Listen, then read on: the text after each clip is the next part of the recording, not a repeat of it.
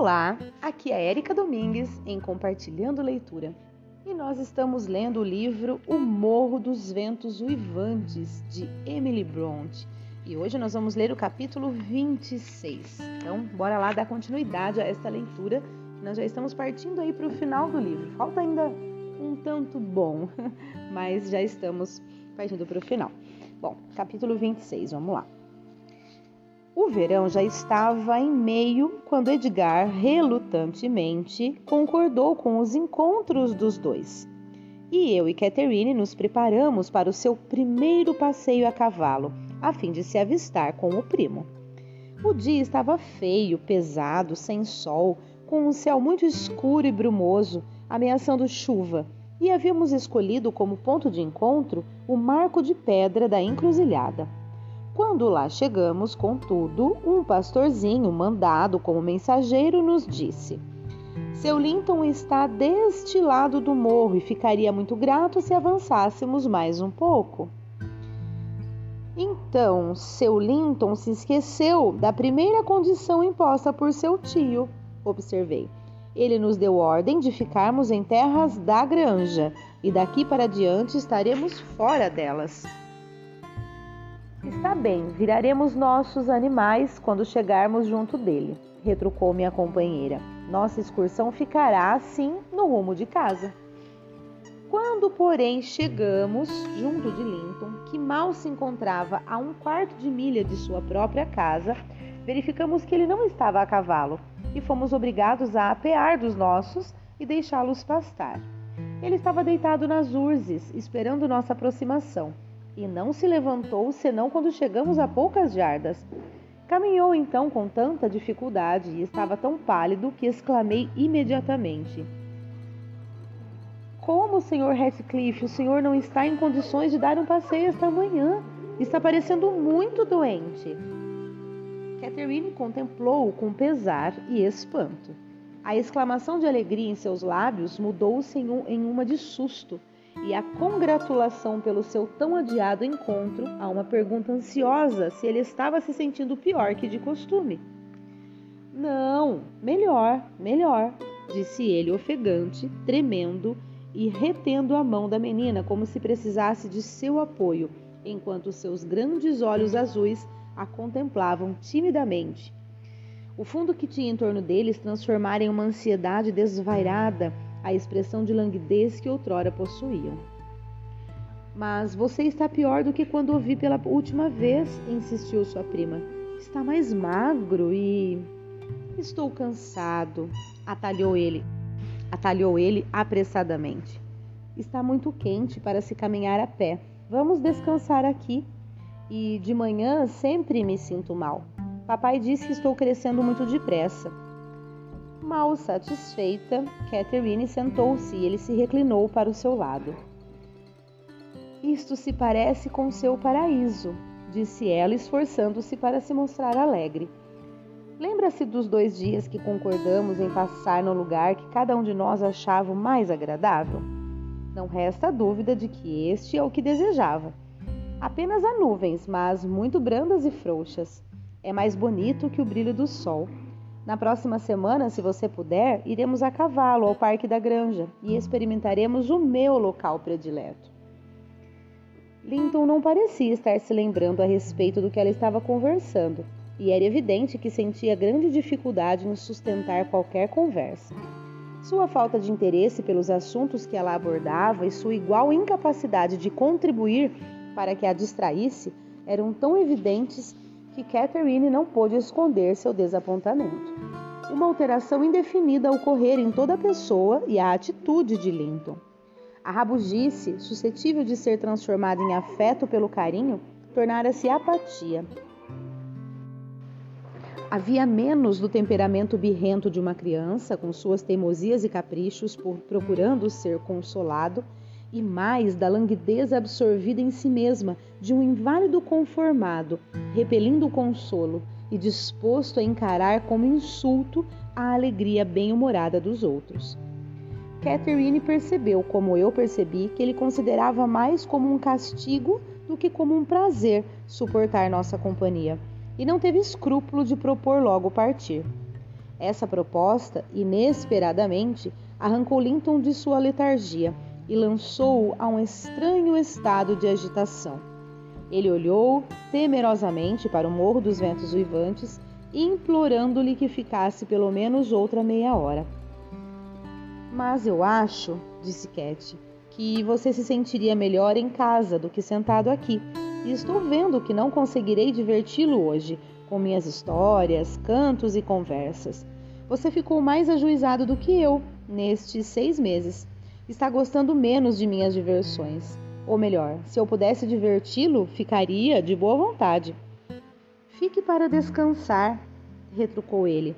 E não pense nem diga que estou muito doente. É o ar abafado e o calor que me tornam indisposto. E antes de você chegar, caminhei muito para mim. Diga ao tio que estou passando razoavelmente bem, sim?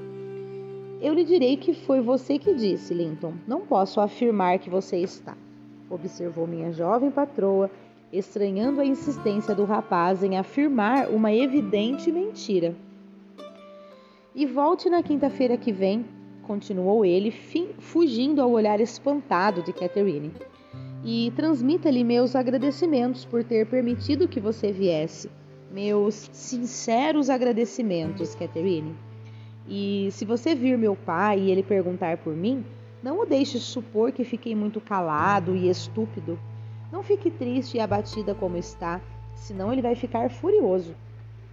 Não me importo com a raiva dele, exclamou Catherine, imaginando que ela é que seria a vítima.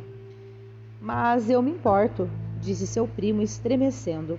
Não o provoque contra mim, Catherine, pois ele é muito violento. Ele é severo para o senhor, senhor Ratcliffe? perguntei. Tornou-se falho de indulgência e passou do ódio passivo ao ativo? Linton olhou-me, mas não respondeu e, depois de manter Catherine sentada a seu lado por mais dez minutos, durante os quais pendeu a cabeça para o peito, cochilando, e não abriu a boca senão para soltar gemidos de cansaço ou de dor, Cat tentou distrair-se, procurando uvas do monte e repartindo comigo o que colhia. Não oferecia a Linton, pois percebeu que qualquer nova atenção só acarretaria cansaço e aborrecimento. Já se passou meia hora, Ellen? Ela sussurrou afinal no meu ouvido. Não sei para que continuamos. Ele está dormindo e papai deve estar aflito para que voltemos. Não podemos deixá-lo dormindo, respondi. Espere até ele acordar. Seja paciente. Tenha paciência. Estava ansiosa para sair, mas seu desejo de ver o pobre Linto logo se evaporou. Por que é que ele queria me ver? retrucou Catherine. Eu gostava mais dele antes, mesmo quando estava mais mal-humorado do que em sua curiosa atitude atual. Parece que é uma tarefa que ele tem de executar esta entrevista com medo de que seu pai rale com ele. Mas não estou disposta a vir para dar prazer ao Sr. Ratcliffe, seja qual for o motivo que ele tenha para ordenar a Linton que sofra esta penitência. E, embora eu me sinta satisfeita porque ele melhorou de saúde, lamento que ele esteja muito menos simpático e muito menos afeiçoado a mim. Acha então que ele está melhor de saúde? Perguntei. Sim, respondeu ela, pois ele sempre se queixava tanto de seus sofrimentos, como você sabe. Não está razoavelmente bom, como me disse, para falar com papai, mas ele deve estar melhor. Nesse ponto não estamos de acordo, senhorita Cat, observei. Parece-me que ele está muito pior. Linton despertou de seu cochilo aterrorizado e perguntou se alguém chamara por seu nome. Não, disse Catherine a não ser que tenha sido em sonho. Não compreendo como você consegue dormir ao ar livre de manhã. Julguei ter ouvido a voz de meu pai, disse ele arquejante. Tem certeza de que ninguém falou? Certeza absoluta, respondeu sua prima. Só eu e Ellen estávamos conversando a respeito de sua, de sua saúde. Você está mesmo melhor do que quando nos separamos no inverno, Linton? Se está uma coisa, eu tenho certeza de que não está mais forte. Seu interesse. Desculpa. Se está uma coisa, eu tenho certeza de que não está mais forte. Seu interesse por mim. Fale, está? Quando Linton respondeu, as lágrimas correram-lhe pelos olhos.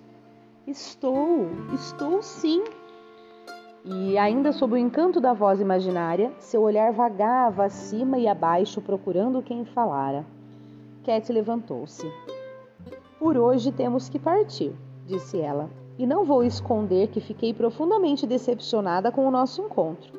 Embora não vá dizer isso a ninguém, além de você. Não que eu tenha medo do Sr. Radcliffe. Psiu, murmurou Linton. Pelo amor de Deus, cale-se, ele está chegando. E agarrou-se no braço de Catherine procurando detê-la. Ao ouvir aquilo, porém, ela se desencilhou rapidamente e assoviou para Minnie, que obedecia a ela como um cão. Voltarei aqui quinta-feira que vem, gritou pulando no silhão. Adeus! Depressa, Ellen! E assim o deixamos, mal prestando atenção em nossa partida. Tão absorvido estava com a aproximação de seu pai. Antes de chegarmos à casa, o desgosto de Catherine abrandou-se, tornando-se uma perplexa sensação de piedade e pesar, largamente temperada por dúvidas vagas, desagradáveis sobre a verdadeira situação física e social de Linton, das quais eu participava, embora aconselhando-a a não falar muito sobre aquilo, pois uma segunda visita nos permitiria julgar melhor. Meu patrão pediu um relato das nossas andanças. Os agradecimentos do sobrinho foram devidamente transmitidos e a senhorita Cat tocou de leve no resto. Eu também esclareci pouco suas indagações, pois não sabia bem o que deveria esconder e o que deveria contar. Muito bem, chegamos ao fim desse capítulo. Os capítulos, eu imaginei que fosse mais é, longo o capítulo, esse, esse último que nós lemos, mas na verdade é o próximo que é um pouco mais longo. Mas enfim, é, eu espero que vocês estejam gostando da leitura. Um grande abraço e até o próximo áudio.